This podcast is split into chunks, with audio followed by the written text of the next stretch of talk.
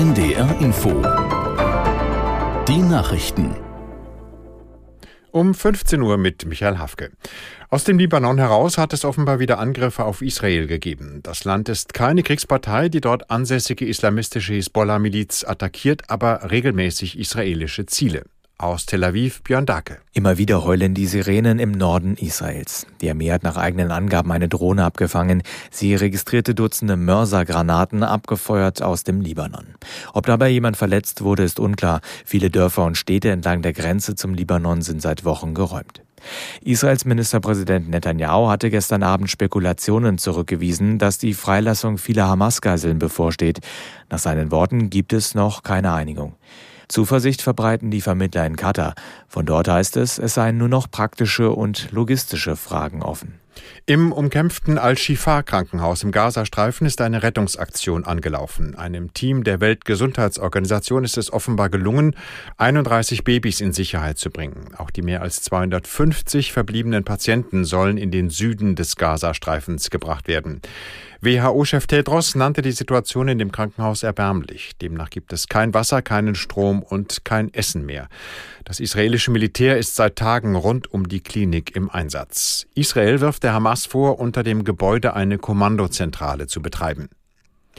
Bundesfinanzminister Lindner macht SPD und Grüne dafür verantwortlich, dass die Mehrwertsteuer in der Gastronomie zum Jahreswechsel wieder auf den normalen Satz steigt. Lindner sagte der Bild am Sonntag, er verstehe, dass viele die Entscheidung bedauerten. Aus Berlin Markus Sambale. Finanzminister Lindner von der FDP meint, wenn alle an einem Strang gezogen hätten, wäre eine weitere Verlängerung drin gewesen. SPD und Grüne hätten aber andere Prioritäten. Der Branchenverband DEHOGA befürchtet, dass in Restaurants, Cafés und Kneipen Gäste ausbleiben, Umsätze einbrechen und Jobs verloren gehen und dass ein Teil der Läden schließen muss.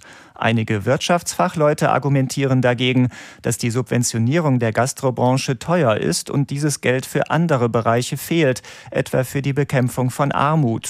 Mit der Wahl ihrer Europakandidatenliste hat die Linke ihren dreitägigen Parteitag in Augsburg abgeschlossen. Die Partei will sich nach dem Austritt von Sarah Wagenknecht personell und inhaltlich neu aufstellen.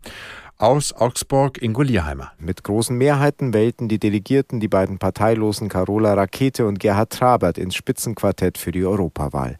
Mit der ehemaligen Seenotretterin und dem Sozialmediziner will die Linke auch neue Wählergruppen ansprechen.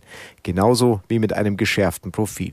15 Euro Mindestlohn, eine Viertagewoche, bezahlbares Wohnen, finanziert durch höhere Steuern für Vermögende, finden sich im Europawahlprogramm genauso wie eine liberale Asylpolitik mit sicheren Fluchtwegen in die EU und das Thema Klimagerechtigkeit, unter anderem mit einem Klimageld in ganz Europa für untere und mittlere Einkommen. In Argentinien hat die Stichwahl um das Präsidentenamt begonnen. Rund 36 Millionen Wahlberechtigte sind aufgerufen, ihre Stimme abzugeben. Kandidaten sind der derzeitige Wirtschaftsminister Massa und der ultraliberale Populist Millet. Umfragen sahen sie zuletzt in etwa gleich auf. Argentinien befindet sich in einer Wirtschaftskrise mit hoher Inflation. Die Armutsrate in dem südamerikanischen Land liegt bei mehr als 40 Prozent. Das waren die Nachrichten. Das Wetter in Norddeutschland, es ist stark bewölkt. Vielerorts gibt es Regen bei 9 bis 12 Grad. Nachts ist es dicht bewölkt und regnerisch und die Tiefstwerte 10 bis 7 Grad. Morgen gibt es viele Wolken und Schauer bei 8 bis 11 Grad. Und die weiteren Aussichten. Am Dienstag ist es weiterhin wolkig mit Schauern und 5 bis 8 Grad. Und am Mittwoch wird es dann freundlicher bei 3 bis 7 Grad. Es ist 15.04 Uhr.